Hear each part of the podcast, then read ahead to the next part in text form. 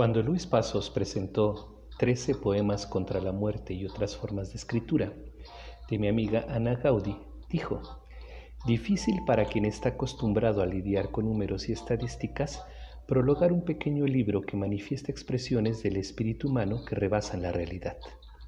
Hoy me uno a ese sentir. Estoy más cerca de las humanidades y las bellas artes, pero siempre es difícil introducir la publicación de una gran amiga.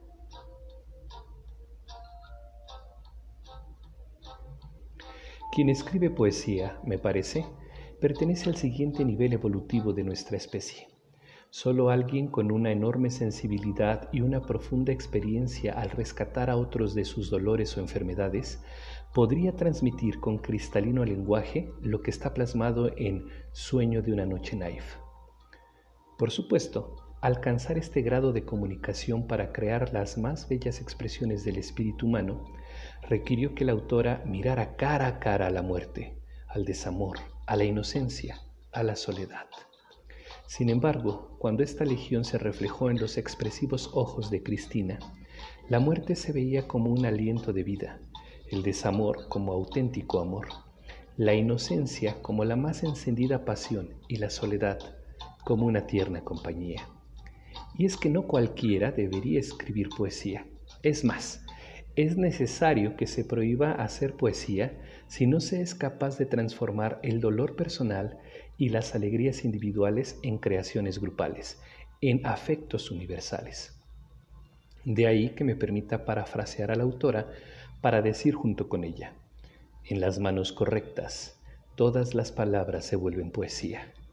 En realidad, no cualquier persona es la correcta. Cuando leas y disfrutes cada parte de este poemario, te darás cuenta que las palabras, las emociones, las sensaciones, desde las más sublimes hasta las más abyectas, encontraron las manos adecuadas. Pero no solo eso. En este texto está el espacio adecuado para la vocación educadora, para el llamado medicinal, para la consagración como escritora. La personalidad bohemia, erótica, disciplinada y maternal de Cristina, como si de diferentes personajes se trataran, se escurre a modo de tinta en una piel blanquísima, igual que una hoja virginal de papel.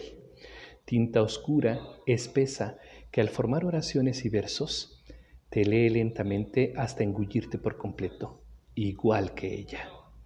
Teófilo Espinosa nos decía que los tópicos principales cuando escribía sus aforismos eran la mujer, la muerte y Dios. Parece ser que todos los poetas son aficionados a esos conceptos. Cual movimiento pélvico en el rito sexual, Sueño de una noche knife tiene varios tiempos, cada uno ofreciendo sensaciones diferentes mientras aborda la distracción de una madre, el cuerpo colectivo de las mujeres, la ausente alegría de los niños, los amores posibles e imposibles e incluso la pandemia en la que estamos atrapados. Finalmente, puedo decir que los poemas de Cristina Pérez son una expresión de lo que es, pero también de lo que no es. Y eso también es una absoluta delicia.